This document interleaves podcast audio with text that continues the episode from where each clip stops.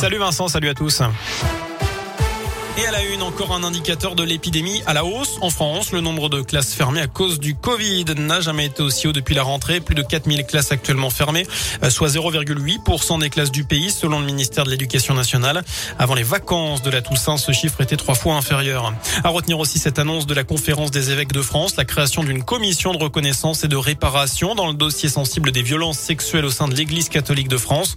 Euh, cette instance aura pour mission première de reconnaître la parole de la victime et selon son souhait de faire médiation entre la victime et la congrégation concernée.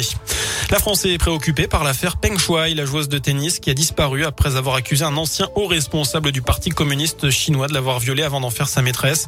Depuis son message posté sur Internet le 2 novembre, la joueuse n'a plus donné signe de vie. De nombreux sportifs lui ont apporté son soutien. De son côté, l'ONU demande des preuves que la championne de tennis va bien. À l'étranger, Joe Biden transfère temporairement ses pouvoirs à Kamala Harris. Le président américain subit aujourd'hui une coloscopie de routine, un examen sous anesthésie générale.